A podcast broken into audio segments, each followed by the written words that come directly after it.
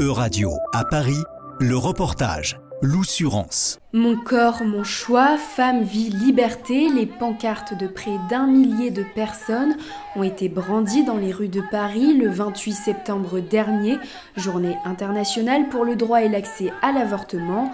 Mélanie, artiste, est venue défendre ce droit. Sur un bout de carton, elle a dessiné deux femmes et une petite fille, les larmes aux yeux. Au feutre, elle a écrit La solidarité avec les femmes du monde entier, entre autres euh, bah, les américaines qui ont perdu le droit à l'IVG, mais il y a les Afghanes qui perdent tous leurs droits, elles-mêmes d'exister.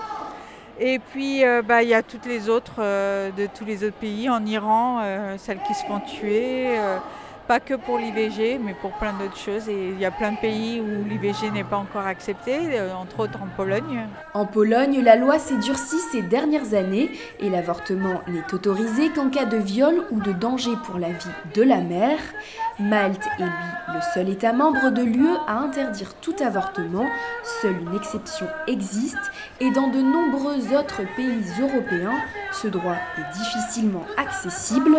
C'est pour cette raison que le collectif Avortement en Europe, les femmes décident, organisateur de la manifestation, a été créé en 2017. Contraception gratuite et libre avortement,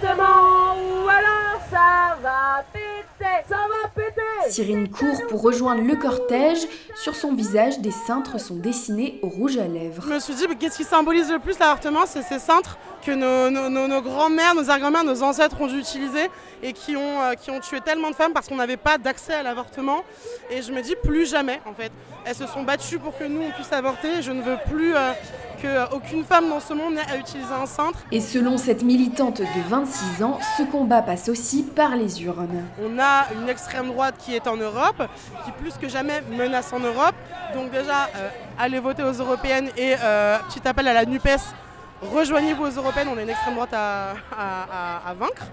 Euh, moi franchement ça me terrorise, on, est quand même, on a quand même le, la, la, Convention européenne de sauvegarde des droits, des droits de l'homme, moi j'ai droits humains, mais euh, enfin on, a, on a une charte, on a tout qui est en place et puis personne ne le met de façon effective. Inscrire le droit à l'avortement dans la charte des droits fondamentaux de l'Union européenne est donc l'une des recommandations du collectif et Zara, militante féministe, est prête à se battre. Il faut savoir qu'on n'a rien obtenu.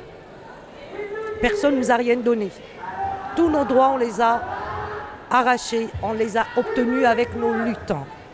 Et donc c'est quelque chose qu'on connaît. Et on va continuer justement pour avoir encore d'autres droits et préserver le peu qu'on a. Chaque année, l'Organisation mondiale de la santé estime à 39 000 le nombre de décès causés par des avortements non sécurisés. C'était un reportage de Radio à Paris, à retrouver sur euradio.fr.